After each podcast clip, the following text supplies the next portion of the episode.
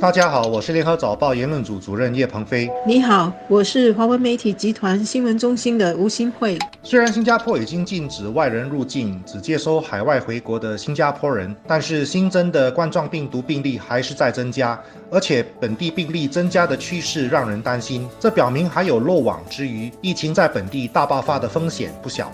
世界卫生组织总干事警告，全球的冠状病毒确诊病例在下来几天呢，就会达到一百万起，死亡病例要超过五万。我想他不是在夸大来吓唬人，而是因为看到全球各地的确诊病例在过去几周急速的增加，死亡病例也是如此。而以这样的增长速度，全球目前有九十多万人感染了病毒，要达到一百万，应该就是这几天的事了。在不少国家，如一开始疫情严重的中国，以及后来的意大利、西班牙，加上现在的英国、美国、马来西亚、印度尼西亚，还有新西兰，都在不同程度上采取了严厉的锁国政策，禁止人民外出。这种做法对经济活动的打击是非常大的。新加坡到目前为止还不愿意这么做，因为至今我们的疫情还是受到控制。可是，随着本土病例不断增加，特别是最近发生在养老院的集体感染事件，表明我们有必要采取更加严厉的预防措施。政府已经禁止亲戚探视养老院，避免免疫力不强的老人感染病毒。此外，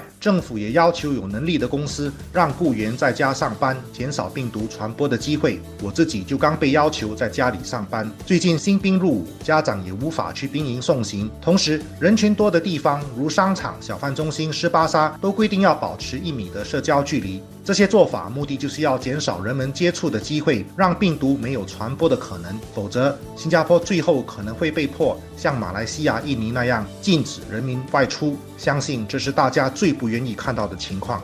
看看新加坡的情况，我们在三月中的时候，确诊病例是两百四十三起，当中有一百五十七例是本地感染的。不到一个月，四月一号这一天，我们的确诊病例的总数已经达到一千起，这是令人关注的。尤其是本土感染的病例，暂时来源不明的，在一天一天的增加，感染群也是如此。四月一号这一天呢，就出现了两个新的感染群，很不幸的。其中一个。发生在安老院，当天增加了十个新的病例。更令人担心的是，他们都是八九十岁，甚至还有一位患者是一百零二岁的老人。祈愿这家安老院和患者能够很快渡过难关。本地还有几家疗养院，一些成立已经很久，设施和资金可能不像后来设立的那么好和现代化，所以在防备和人力资源上可能需要很大的帮助。安老院出现集体感染。患病的这个事件呢，值得政府和我们的社会关注，还有帮助这些年久的安老院。所以，趁还有机会，我们大家都应该尽一份责任，没有事尽量少出门，就算出门也减少在外的时间，降低病毒传播的机会，让我们不必全面锁国，保护在疫情里基本的个人行动自由。自由的另一面是义务，要享受自由，就必须承担保护自己、保护他人的义务。联合领导抗疫情跨部门小组的部长黄循才在接受记者访问时谈到，他最大的噩梦呢，就是本地出现超级传播事件，结果呢，就导致本地的这个疫情失控，病例天天翻倍的增长。在那样的情况下，新加坡的整个医疗体系和经济是会陷入重大危机的。到时政府就无可避免要锁国，但那是很糟糕的事。所以政府一直在避免我们走到这样的地步。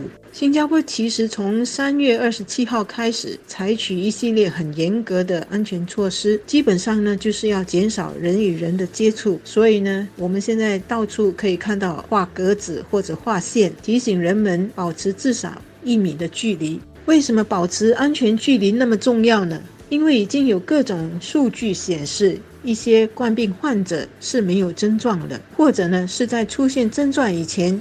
已经带有病毒，可以传染他人。在中国、美国和日本都有这样的例子。而在新加坡，我们的卫生部最近展开的一项调查显示，在三月中旬的一百五十七起本土感染的病例中，有十个人是被还没有出现症状的患者传染的。因为这样的情况，就造成七个感染群出现了二级的传染病例。所以这意味着病毒是有可能潜伏在我们的身体当中。只是没有症状。这也就是为什么整个社会保持安全距离是这个阶段看疫情的很大的关键。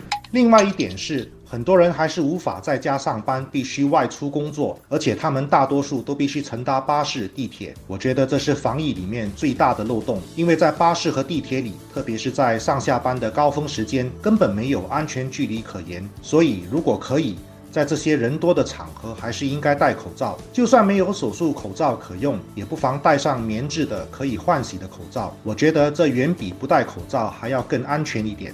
总之，现在的当务之急就是要避免聚集在一起，因为这是病毒传播的最主要方式。其他包括勤洗手、保持个人卫生、睡眠充足等等，还是应该继续做。还有，因为老人家的风险比较高，所以如果家里有老人家，还是应该多加注意，减少人数众多的家庭聚会。如果不是住在一起，也许也应该减少拜访他们的次数，通过电话问候关心他们。如果我们能够坚持完全阻断病毒的传播，我们就能够越早恢复正常的生活。所谓长痛不如短痛，在这段时间大家一起努力，相信就可以早一点看到雨过天晴的曙光。